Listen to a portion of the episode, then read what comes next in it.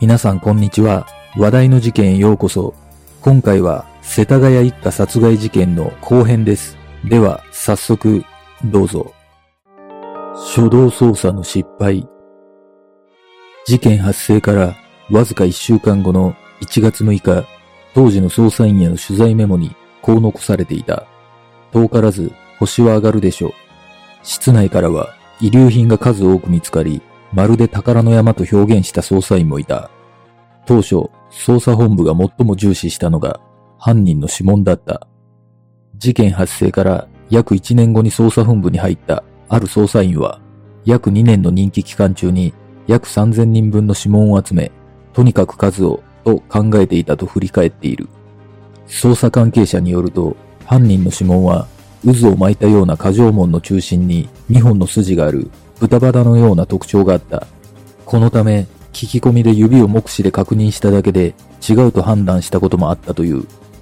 ETC もない時代で、高速道路では通行券が使われ、電車なども切符の利用が一般的だったため、それらに付着した指紋も膨大な数を照合したとされる。しかし、犯人に直結する指紋があることで、本来重視すべき被害者の顔見知りなどの捜査や、現場周辺の聞き込み捜査が十分にできなかったという事実がある。元捜査員によると、指紋はある、あとは時間の問題というのが当時の捜査本部に漂ったムードだったと語っているが、このことで捜査は逆に混迷することになってしまった。実は、指紋重視の捜査を象徴する不祥事も起きている。事件の翌年から3年間にわたって現場周辺の住民に聞き込みをしたように偽った虚偽の捜査報告書を作っていたとして、元警部補が書類送検されている。偽造した報告書は住民43人分で、いずれにも自分や自分の妻の指紋をしていた。元警部補は思うように住民と面接ができず、協力も得られなかったと動機を供述した。刑事の本文を見失い、指紋集めだけの駒になり下がっていた。この不祥事からもわかるように、捜査員が指紋を集め、違っていたら消す。こうした指紋に特化した捜査が徹底して進められていた。元幹部は指紋が合致すれば当たり、そうした思いが数をこなすことだけに特化し、深い話が聞けていないと語っている。このような初動捜査に関して、捜査本部が指紋に頼りすぎたことで、捜査が裏目に出た可能性を指摘する声も多い。様々な犯人像。この事件については、単独犯行なのか、組織的犯行なのか、現在も様々な考察がされており、動機についてもはっきりしたことが分かっていない。現場に残された足跡から、犯行は単独だったとの見方が主流だが、一方で、風呂窓の網戸が公園側に立てかけられて置かれていたことから、侵入する際に協力者に渡したのではないかとの見方もある。さらに、30日午後11時35分から40分頃に、被害者宅へと通じる小道から、いきなり飛び出してきたという男の目撃証言もあることから、組織的な犯行ではないかとする説も根強い。現在分かっている新しい情報を含め、犯人像をまとめると、青少年説。警視庁は現場に残されていた物証などから、犯人は犯行当時15歳から20代くらいの細身の男であると公表した。マフラーは長さ約130センチで、成人の男性用としては短く、繊維の状態などから少なくとも数年間使用したとみられる。犯人が少年期から青年期にわたり長期間着用していたことが推測される。ヒップバッグには内部にマーカーペンに使われる蛍光塗料が付着していたことから文房具を使う学生の可能性があり、家族と同居している中高生ないし大学生ぐらいまでの青少年による犯行なのではないかとの見方がある。確かに当時、被害者宅周辺で夜間少年たちによるいたずらや悪ふざけなどが頻発しており、そうした少年たちを注意した父親の M さんとの間でトラブルがあったとする近隣住民の証言などもあった。アジア系留学生説。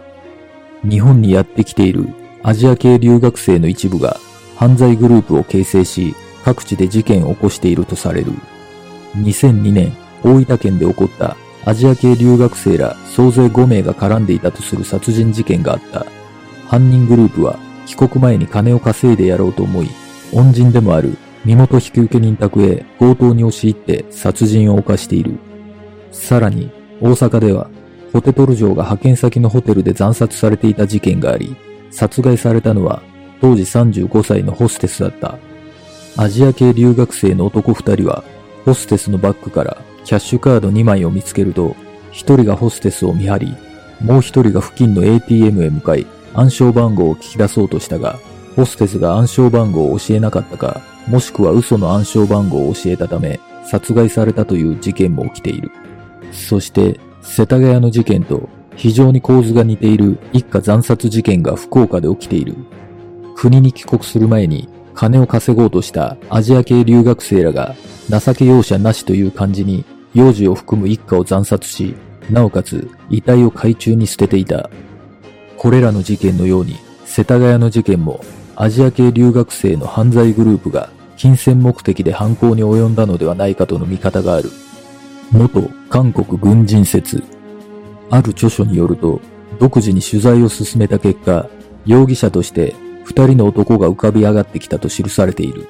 主犯格とされる A は、国内でも有数の宗教団体の幹部であり、不動産売買を繰り返して事業を拡大していた人物だという。また、実行犯とされる B は、韓国人であり、元韓国軍の特殊部隊にいたと言われている人物。土地開発のため、立ち退きを迫られていた被害者一家に対して自分に土地を販売するように接触した A だが、これを断られた上、差別的な発言をされてしまった。これに激高した A は、軍人を引退した後、面倒を見ていた B に一家の殺害を命じた。軍人時代も上官から問題視されていた B の残虐性が発揮され、依頼した A さえも驚くような残酷な殺し方で事件が発生してしまった。警視庁の内部ではこの人物を一刻も早く拘束すべきだという意見が多いが、あまりにも有名な宗教団体の幹部であるため、上層部がかなり慎重になっているということと、実行犯が韓国人の元軍人ということもあり、国際問題も絡んでおり、外務省との調整も時間がかかっているとされる。なお、一番のネックは、その宗教団体の応援をしている有力政治家の存在も事件の早期解決にストップをかけている大きな要因だと言われている。これら様々な説はあるものの、決定的証拠である指紋の照合ができていないこともあり、今もなお捜査が混乱していることが伺える。一方で、正義感の強い若い警察官により、マスコミに情報が様々な角度からリークされており、上層部も黙認できない状態になりつつあるという。そして、新たな情報として、犯行に使われた刃物に巻かれたハンカチは、フィリピン北部で使われる特殊な方法で巻かれていたことが分かった。警視庁によると、これはフィリピン北部で儀式に使われるほか、軍人などが返り血を浴びないようにする手法だという。警視庁は今後、現地に捜査員を派遣するか検討していると発表した。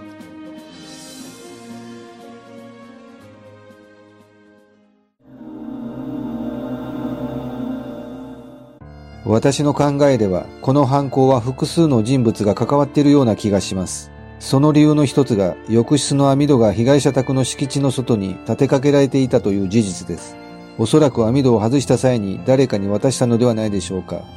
もし単独だとすれば、わざわざ敷地の外に立てかけるのは不自然な気がします。そして犯行現場である被害者宅は、外見上2世帯住宅に見えるため、家の中で繋がっていないことは訪れたことのある人物ではないとわからないはずです。だとすれば、実行犯の男は顔見知りの可能性があるのではないでしょうか。このように様々な説はありますが、私が一番気になるのは、この事件の動機は何だったのかということです。犯人は部屋中を物色して、現金20万円を持ち出していますが、一方でこれだけ物色していたにもかかわらず、現金6万円の入った袋を見落としているという情報もあり、単なる物取りではないことが伺えます。書類を仕分けしていたような形跡があることから、何か重要なものを持ち去っているのではないでしょうか。もしかしたら、警察が公表していない事実があり、そこに動機が隠されているような気がします。そして、犯人はハンカチで顔を隠し犯行に及んでいることから、万が一逃げられた場合を想定して顔を隠したとすれば、顔見知りの犯行だったとも考えられます。皆さんはどう思いますか？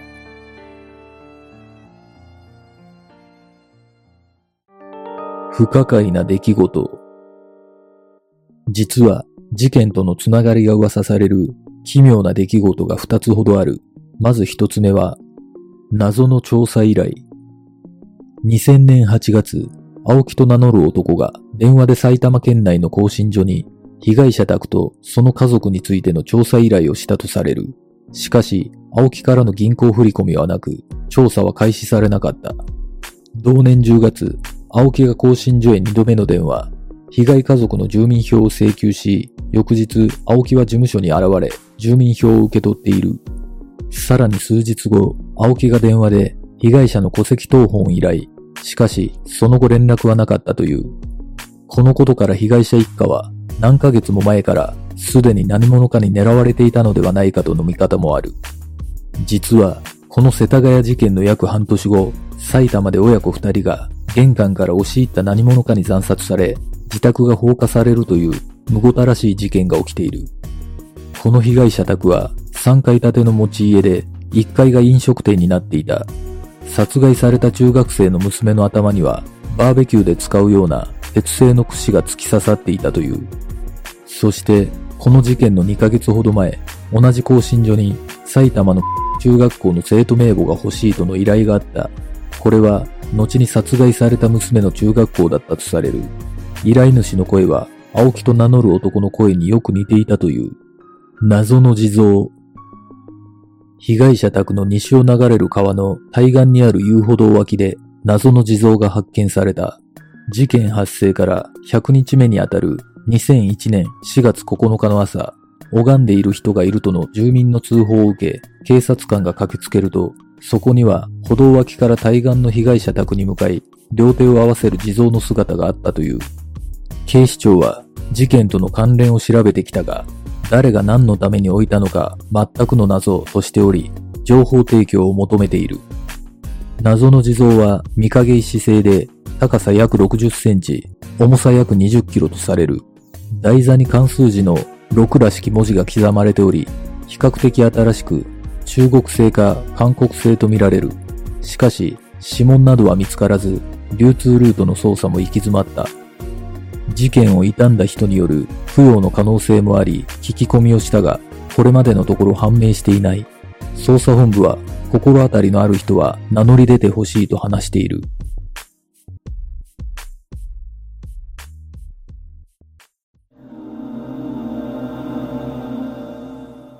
謎の地蔵について警察がかなり重要視している理由は、もしかしたら台座に書かれた6という筆跡ではないでしょうか。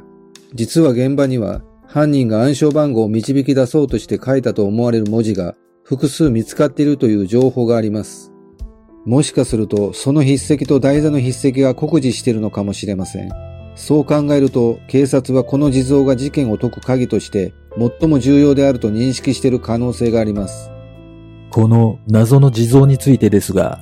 実は警察は3年間にわたり、この情報を発表せずに、製造、流通経路を探っていたといいます。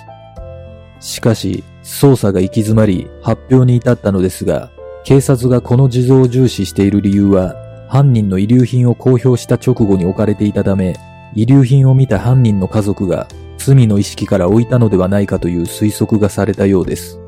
そして、台座に書かれた6という数字は、おそらくこの地蔵が6地蔵の一体として作られたものであることが考えられます。制作中に目印として書かれたもので、あまり意味はないと思うのですが、警察はそれ以外に何かしらの意図を汲み取っているのでしょうか警察が現在もこの地蔵の情報をホームページに大きく載せているところを見ると、犯人と結びつける何かを掴んでいるとも考えられるのですが、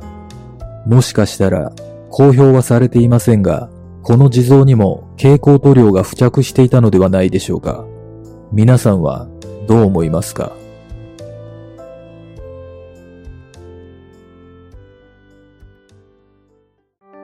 遺族の活動。事件後の2009年2月、殺人事件被害者遺族の会、通称空の会が結成され、その会長に M さんの父親が就任した。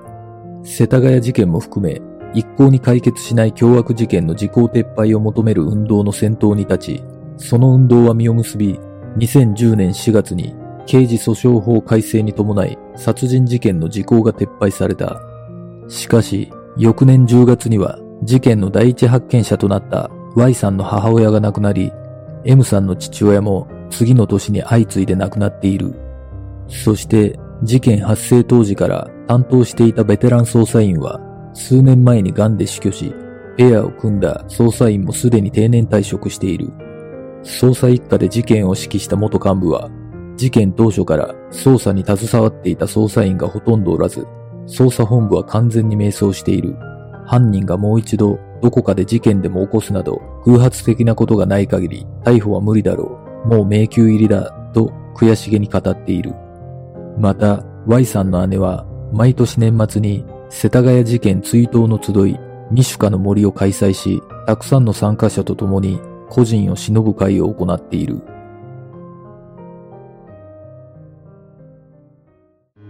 事件の真相とは？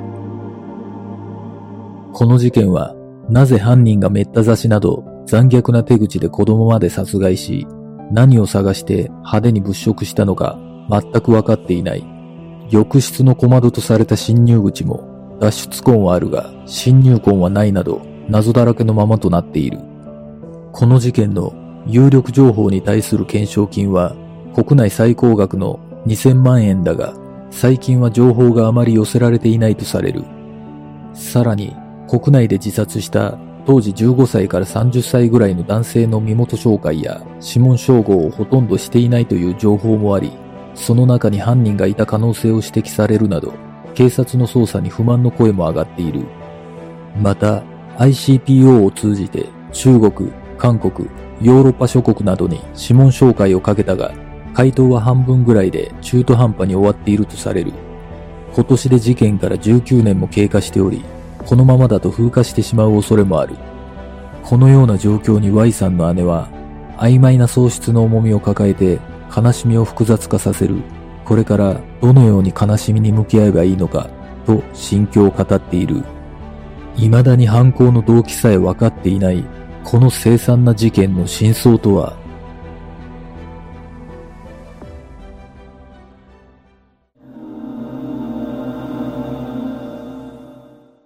この事件は様々な犯人像の考察がされていますが、私の中で一つ興味深い犯人像があります。実は事件直前に現場周辺で動物虐待をしていた人物が M さんに激しく注意されトラブルになっていたという情報があります。もしかしたらそのトラブルの中で殺害を決意するような決定的な出来事があったのかもしれません。いずれにしてもこの事件は被害者家族と接点のある人物の犯行という可能性が高いのではないでしょうか。被害者宅が大きい公園のそばにあることから、かなり遠方に住む人物も公園を訪れているとすれば、思いもよらぬ人物と接点を持っていたのかもしれません。だとすれば、外国人による犯行だとしても不思議ではありません。この事件は、この動画では紹介しきれないほど多くの謎や噂がありますが、私の考えは父親の M さんに恨みを持つ人物の単独犯行なのではないかと思います。そしてその人物とは M さんと顔見知りのセミプロ的なスケーターだったのではないでしょうか。想像にはなりますが、理由がいくつかあります。まず、遺留品からスケーターにまつわるものが多く検出されていること、そして現場に残された蛍光塗料は、スケボーのデッキに絵を描く際に使われていたものではないでしょうか。そしてカリフォルニアの砂や犯人が履いていた靴など日本に存在しないものが多い点については犯人が世界中を旅するようなセミプロ的なスケーターだったことも考えられます。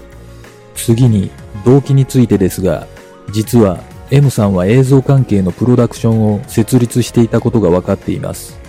そのことから想像すると犯人は何らかの形で M さんと知り合いスケボー関連の映像制作などでビジネスの話が浮上していたのではないでしょうか。だとすれば、現場の車庫に残されていた蛍光塗料や事件以前に付着したとみられるスリッパの DNA も納得できます。そしてビジネス絡みで金銭的なトラブルに発展したことが動機ではないでしょうか。最後に最大の謎とされる一家全員を殺害した理由については犯人は何度か M さん宅に訪れており、一家全員に顔を見られているため、M さん殺害の疑いがかけられないように皆殺しを計画した可能性があります。パソコンや部屋中を物色していたのは自分の痕跡を処分するためだったのではないでしょうか。そして犯人はその痕跡を消し去ることに成功し、再び世界中をスケボーで旅しているのかもしれません。皆さんはどんな考察をするでしょうか？